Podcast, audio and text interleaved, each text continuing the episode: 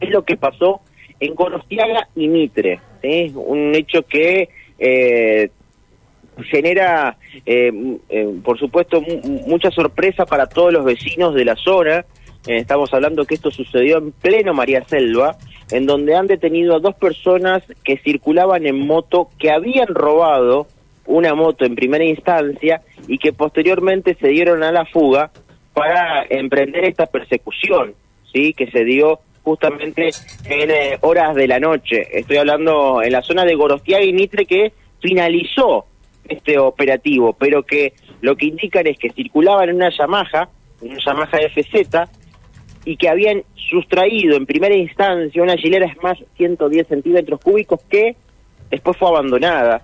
Eh, la policía ya de jurisdicciones 11, eh, la jurisdicción, la, la comisaría 11 y también la comisaría quinta, que son las jurisdicciones que están sobre esta zona, pudieron eh, generar esta persecución que terminó aquí. Pero hay un punto también a tener en cuenta, hubo disparos de ambos lados, lo que indican los testigos, lo que indican los vecinos, que se han sentido disparos en esta persecución y que finalmente terminó sin heridos y con estas dos personas aprendidas a la comisaría 11, eh, que está ubicada en Aristóbulo del Valle, eh, y esta moto había sido robada a un cadete, eh, de pedido ya que estaba realizando su trabajo, su labor ayer por la noche. Esto, reitero, esto sucedió a plena, a plena noche, estamos hablando alrededor de las 21 horas, y este operativo finalizó en Gorostiaga y Mitre.